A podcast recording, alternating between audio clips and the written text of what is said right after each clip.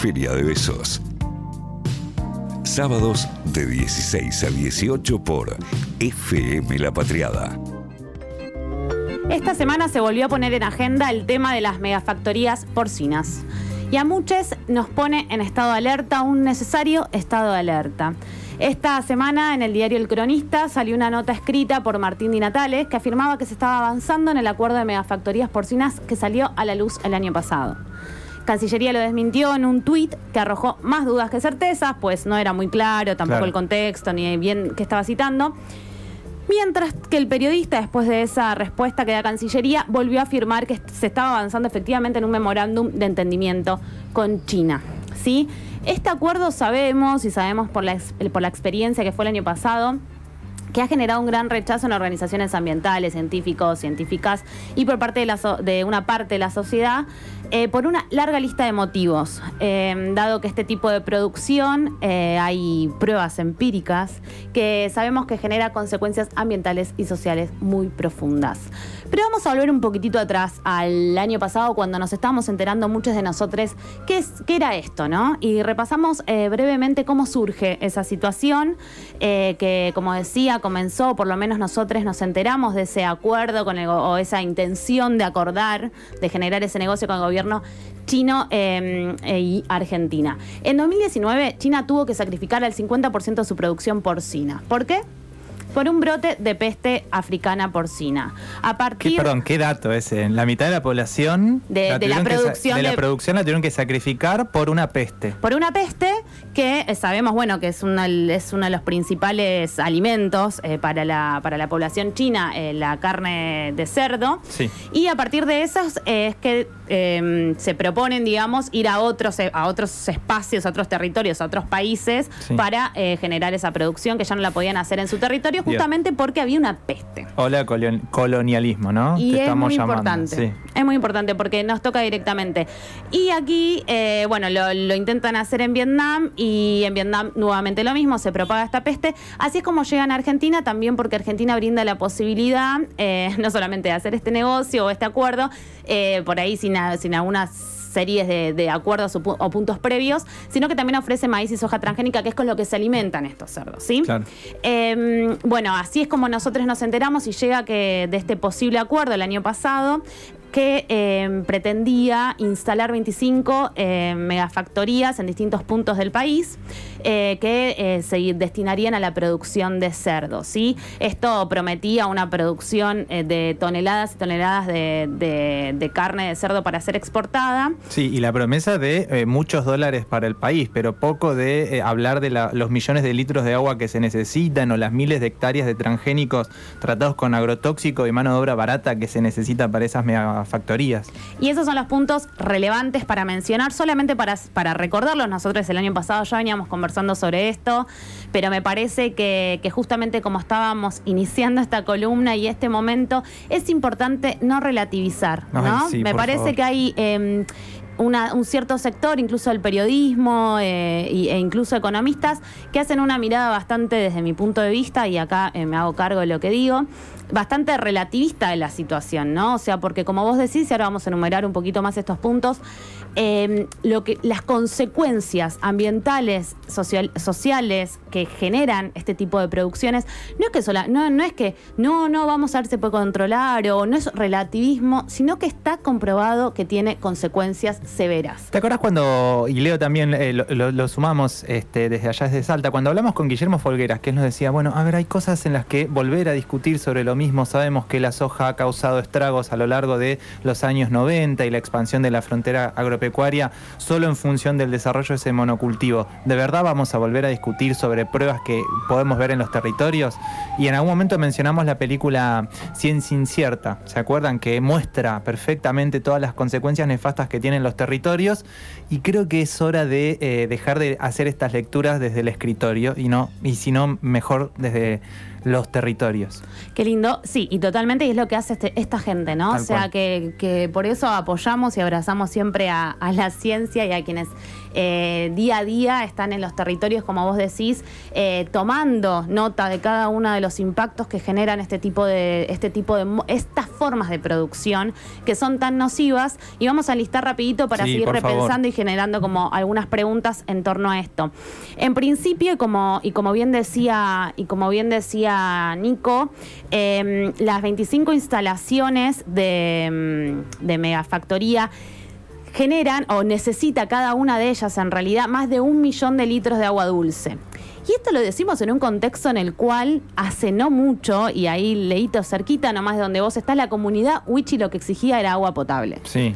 Qué absurdo que suena, ¿no? O sea, tener que estar pensando, aparte, y por un lado, el, factor del agua y la necesidad de- del que tienen los pueblos, los barrios populares de tener agua, que el agua les alcance, y ahora es para una producción eh, de exportación, y aparte más allá de toda las, la contaminación que eso, que eso genera en nuestras aguas, sino también, digo, eh, dedicar eh, gran, parte del, gran parte del territorio para el cultivo, como vos decías, de lo que, de lo que necesitan alimentarse estos animales.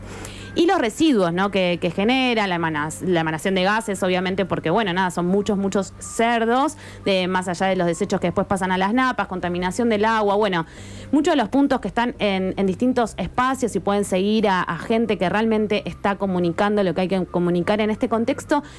Y, y principalmente, ¿saben para qué? Y esto es importante para darle una vueltita más, principalmente para pensar que hay que exigirle al Estado. Claro. Porque me parece que si no, o sea, porque justamente es una posición de exigirle al Estado. O sea, es, es exigir al Estado de qué manera se propone eh, generar estos procesos productivos o cómo lo piensa hacer. Y me parece que también ahí es exigirle al Estado que revise las consecuencias que eso tiene y también exigirle al Estado inventiva. Y las consecuencias que ha tenido, porque cuando no- nos argumentan y dicen, bueno, pero si el Estado controla, sí, él, sí, él, bueno, no lo ha hecho y hay pruebas fehacientes de que no lo ha hecho. Y, por ejemplo, en algún momento hablamos sobre eh, lo que pasó en Gualeguaychú, ¿no? Sobre el conflicto de las pasteras. Vayamos a ver qué es lo que pasó en Uruguay, a ver cuánta, cuánto trabajo generaron esas pasteras y qué es lo que pasó eh, en el ambiente, en, ese, en esa zona, en ese territorio. Ahí tenemos una prueba cabal de que obviamente tenemos mucho estupor y mucho miedo frente a este tipo de cuestiones y con argumentos, además. Y con argumentos. Como vos estás planteando. Y también uno de los puntos que me parecía importante resaltar es la conflictividad social que, que esto genera en los territorios cuando estas megaminerías se instalan,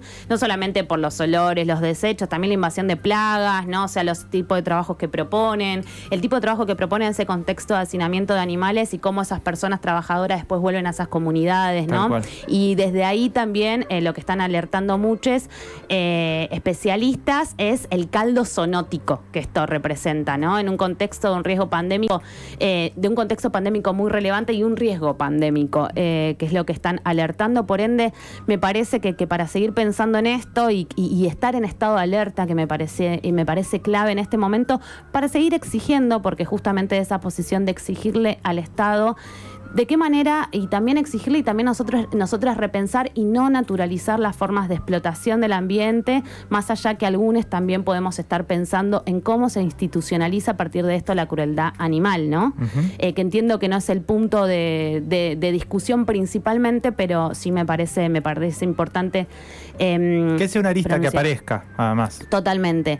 Em, bueno, entonces esto y también pensar en dónde se están instalando, porque un poco lo que se decía, bueno, se instalan en espacios que están vacíos, se decía, ¿no? Y es como, viven comunidades, ¿no? Son territorios Sí. habitados. Uf, me suena la campaña al desierto. Repensemos y, de- y desde ese lugar también eh, me parece que, que, mm, que- que lo que vos mencionabas sobre que, cómo nos remite ¿no? una cierta idea muy colonial, una posición muy, me parece que también es importante pensarlo desde ahí, porque bajo qué costo también nos ubicamos en qué posición, porque no cambia mucho nuestra posición geopolítica a partir de este tipo, todo lo contrario. Tal cual. Me parece, entonces, eh, nada, sí que sí me parecía importante también eh, para seguir pensando en, en- en ciertas dicotomías que se plantean, ¿no? Desarrollo versus ambientalismo. Nosotros acá ya la conversamos, no acordamos con esas posiciones, pero sí en este contexto eh, nos parecía por ahí pensar en en lo importante de dar visibilidad a lo que a lo que se habla, repensar las formas y lo que escuchamos, darle una vueltita de rosca, cuidar nuestros territorios, pensar en el modelo de desarrollo este que tiene una impronta colonial y extractivista, pensar cómo nos posiciona en el mundo y también pensar en nuestras comunidades y los territorios y también exigir que se escuche a esas comunidades y territorios que efectivamente tienen propuestas. Y también todos estamos pensando en cómo salir de este contexto tan grave, pero sin empobrecernos aún más eh, de lo que actualmente estamos, no solamente en términos económicos, sino también en términos ambientales, ¿no? Y, y la salud en un sentido amplio. Tal cual, tal cual. Y que quienes nos pronunciamos también desde estos lugares y que lo hacemos también desde un lugar crítico y lo exponemos, no somos un sector del progresismo como es como el, actualmente algunos sectores del Estado te señalan, sino que justamente los hacemos también eh, acompañando a esas comunidades y a esos territorios. Sin duda, sin duda, y me parece que es una posición responsable eh, de nuestro lado también visibilizar estas voces, visibilizar esos territorios que hace tantos años le vienen poniendo el cuerpo a tantas formas. Eh, nada, que, que, tienen consecuencias muy, muy fuertes sobre su día a día, ¿no? Totalmente, totalmente. Hermoso, interesante. Chiquis, vamos a estar entonces hasta las 18 horas. Me parece que eh, estaría bueno generar algún tipo de vínculo con quienes nos están escuchando, ¿les parece? Yo tenía como un par de ideas que van a ir saliendo a lo largo del programa. Por lo pronto estamos en arroba feria de besos, eso es en el Instagram. Y también estamos en el WhatsApp. Te agarré porque no te sabes de memoria el WhatsApp. Te vi, te vi la cara que no se lo sabe y tiene que. Tiene que... Inténtalo. ¿Está funcionando? ¿Está funcionando? ¿Tiene, ¿Está funcionando el teléfono? Sí, de hecho nos acaban de mandar un mensajito, un audio diciéndonos que Martín Miguel de Güemes ha nacido en la provincia de Jujuy. Así que ya nos están enviando sus mensajes al 11 22 34 96 72. Leo, a ver un si pido te lo con eso. O sea, nos escriben desde Jujuy. Desde Jujuy nos Diciendo que, Mar, eh, que Güemes es de Jujuy. Sí, sí, a ver, y la Leo. verdad que generó mucha incertidumbre acá nuestro amigo historiador. Sí, sí, sí. La verdad que sí, pero a ver, Leo, ¿qué dice el, el- el Leo Salteño versus. ¿Cómo ti- ahí el nombre A del ver, compañero jujeño? sí. compañero no tiene el nombre. mm, No sé, no, lo encuentro por acá. Tengo que serle honeste. Amiga, se cortó como la conexión y no los escuché en el momento en el que explicitaban la Ganaste. Jujeño, No, no, no, no, ganaste. no. Ganó el jujeño porque Leo no quiere conflicto y me parece que. Me parece muy que está bien.